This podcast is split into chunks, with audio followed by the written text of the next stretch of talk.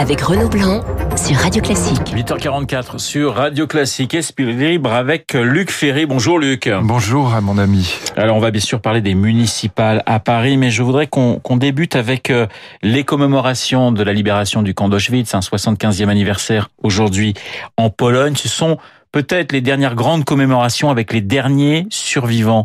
Ça veut dire que il va falloir penser à la façon dont on va transmettre ce, ce qu'a été la Shoah dans les années à venir, repenser alors il y a évidemment un contexte aujourd'hui qui est le, retour, si je puis dire, de je dis si je puis dire parce que c'est pas exactement un retour. En fait, c'est une nouvelle forme d'antisémitisme qui fait que ces commémorations ont une signification différente des précédentes. On a aujourd'hui un, antisémitisme qui revient, mais par une autre porte, si je puis dire, que l'extrême droite ou que l'antijudaïsme catholique traditionnel qui, qui, critiquait le peuple déicide et que Vatican II avait déjà, euh, j'allais dire, exterminé, critiqué, anéanti. Bon, et donc on a on a là euh, cet euh, antisémitisme de euh, d'un nouveau visage qui est qui est un antisémitisme pour l'essentiel islamiste aujourd'hui.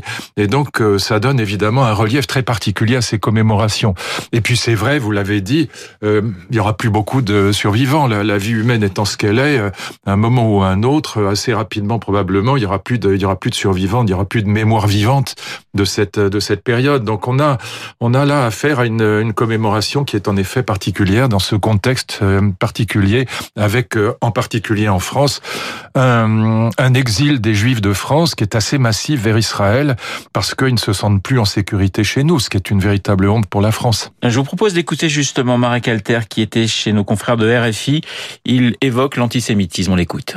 Quand tout va bien, quand vous êtes en bonne santé, votre femme vous adore, vos enfants travaillent bien à l'école, il n'y a pas de problème. Mais dès que quelque chose qui va pas, on cherche une raison. Et la raison, c'est l'autre, qui est un peu différent. Il est noir, il est homosexuel, il est arabe, il est, il est juif. Or, les juifs, c'est les boucs émissaires par excellence. Alors, si c'est vrai ce que j'ai dit, il faut d'abord faire du sorte pour que la société ne souffre pas.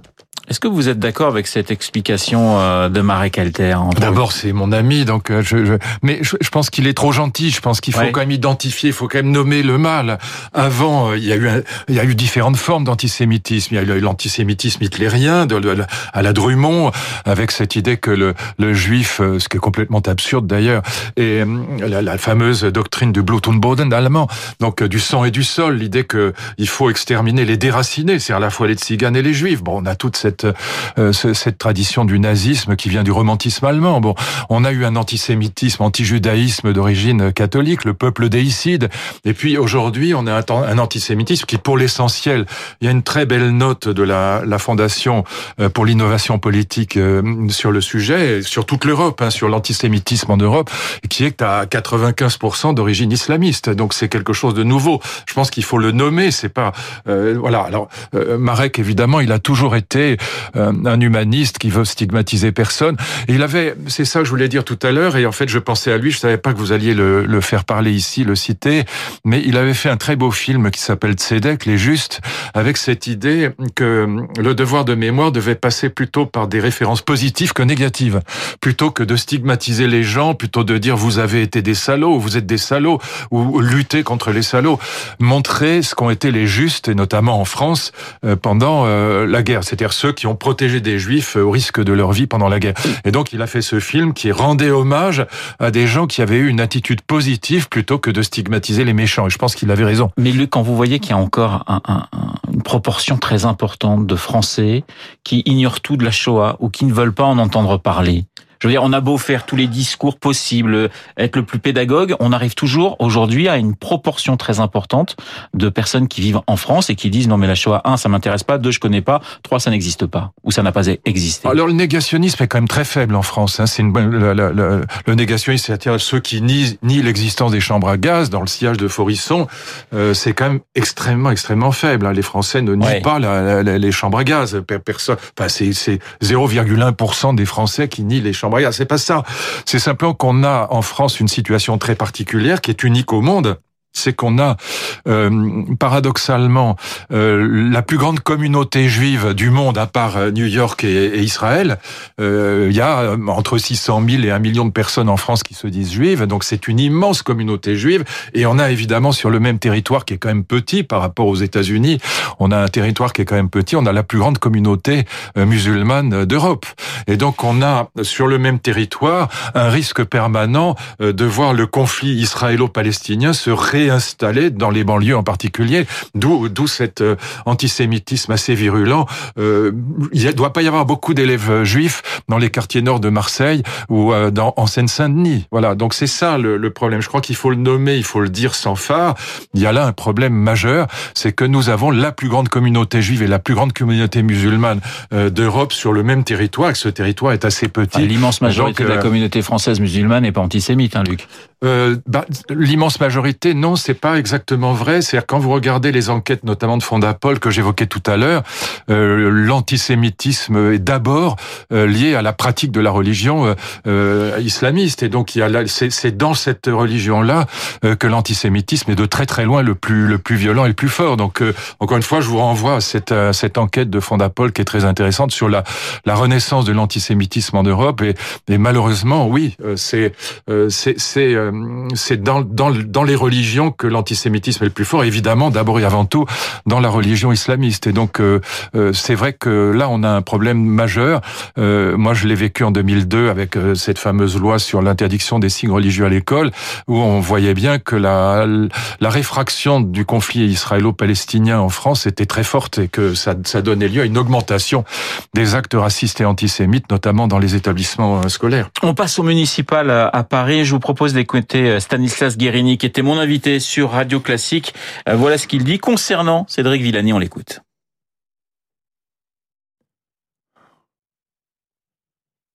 Stanislas Guérini, si on le retrouve.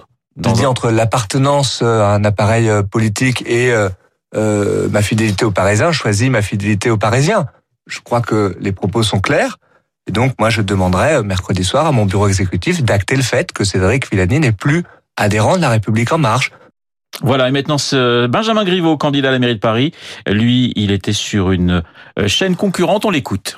Il a euh, lui-même acté d'une rupture avec le président de la République hier soir. Je l'appellerai cet après-midi, Cédric, pour lui dire que s'il changeait d'avis, ma porte resterait ouverte comme elle l'a toujours été depuis le premier jour parce que mon seul objectif, c'est de rassembler le plus largement possible ceux qui souhaitent un changement à la politique conduite par Anne Hidalgo depuis près de six ans. Voilà, Benjamin Griveaux sur BFM TV. Ça a l'air très sympathique, ces élections municipales à Paris. Il va se passer des choses. Luc, est-ce que la République en marche a perdu pour vous déjà ces élections? Oh Oui, je pense qu'elle a perdu. Je pense que là, si, je devais parier, mais je n'ai pas astiqué ma boule de cristal ce matin, je pense que Anne Hidalgo sera sera réélue parce qu'au deuxième tour, elle aura des alliances, ce qui sera pas le cas de ou très difficilement le cas de Rachida Dati. Donc, euh, et je pense que la, la bisbille entre Cédric Villani et Benjamin Griveaux a été d'ores et déjà mortelle. Alors très souvent, on dit, moi, moi je disais encore hier, mais enfin, euh, Chirac n'aurait jamais laissé faire ça. Alors on me dit, oui, mais regardez Chirac, euh, Tibéri, euh, euh, Tibéri et, et, et Seguin 2001. Mais ça n'a strictement aucun rapport, ça n'a rien à voir. C'est complètement différent. En 2001, en effet, il y a deux candidats RPR ou UMP, enfin, je crois que c'est déjà l'UMP, oui. Et donc il y a deux candidats UMP, Philippe Seguin d'un côté, Tibéri de l'autre, et, et Chirac ne met pas bon ordre dans l'affaire. Mais pourquoi? Parce qu'il veut tuer Seguin. Il le fait exprès. C'est-à-dire que comme il, comme il veut pas d'avoir ce gain comme euh, adversaire possible en 2002 quand il sera candidat à la présidence de la République, il fait exprès de pas intervenir. Il fait exprès de pas intervenir pour que pour pour tuer Philippe Seguin qui peut pas encadrer en plus dont il craint la candidature possible en 2002 concurrente de la sienne. Et donc ça n'a rien à voir. La comparaison est complètement à côté de la plaque. La vérité c'est que aujourd'hui euh, Emmanuel Macron n'avait absolument aucun intérêt. Enfin en tout cas je vois pas quel intérêt il pouvait avoir à cette bisbille entre Griveaux et, Villani. Il a commis pour vous une faute politique en recevant euh, Villani hier? Non, il aurait dû virer Villani ou Griveaux, peu importe. Il aurait dû en tout cas régler le problème il y a un an. C'est-à-dire qu'il aurait dû régler le problème immédiatement et faire preuve d'autorité il y a un an. Euh, moi, j'avais déjeuné avec Benjamin Griveaux pour parler de cette affaire. Je connais Villani qui est un ami. Et donc, euh, voilà, moi, je, je, leur avais dit, mais d'abord, accordez-vous, mais, mais sinon, c'est au président de, de, de, de, régler le problème comment on règle le problème ah, C'est pas la peine de tourner autour du pot. Euh, pour régler le problème, on dit écoutez, vous, vous allez vous tuer l'un l'autre, hein, comme les géants qui se battent entre eux dans le, fameux conte des géants qui s'entretuent. Eh bien, euh, vous allez vous tuer tous les deux et c'est Hidalgo qui va remporter la mise. Vous tirez les marrons du feu pour Hidalgo. Donc maintenant, on arrête la, on arrête la plaisanterie. Et il y en a un qui sera, je lui donnerai une compensation quelconque. Je le nommerai ministre de l'innovation technologique ou que sais-je. Et puis l'autre sera candidat à Paris. Mais ne vous entretuez pas, c'est ridicule. Et donc, ça n'a strictement aucun rapport avec le cas Tibéri Seguin. Mais c'est assez amusant puisqu'on nous a présenté ces élections comme disant il faut mettre fin au, duel droite-gauche qui est complètement dépassé. Or, bah là, il revient. voilà, on revient Dati d'un côté, Hidalgo de l'autre. C'est la revanche de, de l'ancien monde sur le nouveau bah, de toute façon, le nouveau a rien de nouveau. Regardez comment ça se passe. On ne peut pas faire plus euh, euh, classique que ces magouilles politiques, que ces exclusions de partis. Enfin, tout ça, on a vu ça. Euh, de, toute l'histoire politique de la Ve République est remplie de, de, scénarios de ce type. Donc, il y a rien de nouveau là-dedans.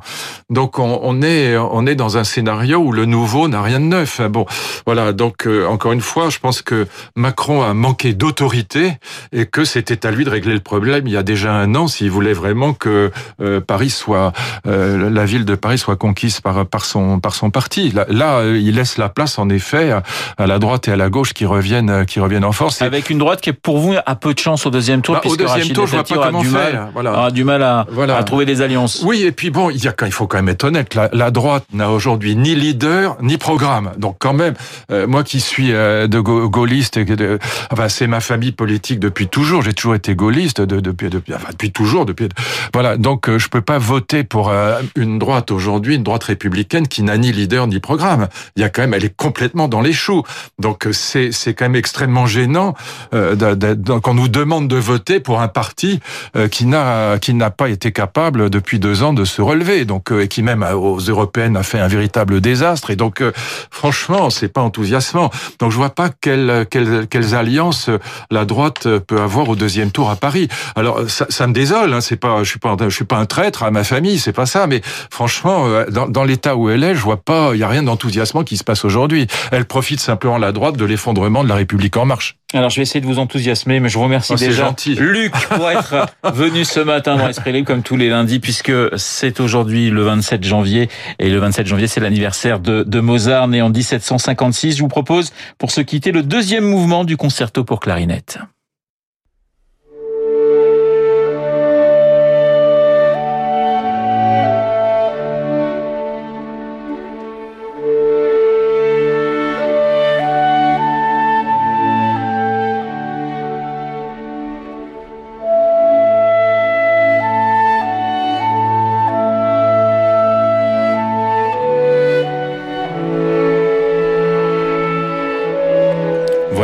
Ça fait partie des plus beaux Mozart. Hein. C'est d'ailleurs devenu un véritable tube.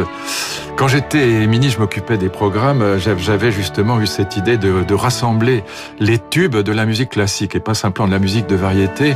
Et ça en fait partie évidemment. Et moi, j'adore cette idée de tube de la musique classique parce que c'est ça parle à tout le monde et en même temps, c'est quand même euh, euh, mille fois au-dessus de la musique de variété. C'est vraiment génial. Merci, Merci d'avoir été ce matin mon invité sur Radio Classique. Et ben, on va dédier Mozart à tous les candidats à la mairie de Paris. Comme ça, on sera bien. Ça leur fera du bien. Tout le monde dans deux petites minutes, 9h euh, et l'essentiel de l'actualité avec Lucille Bréau.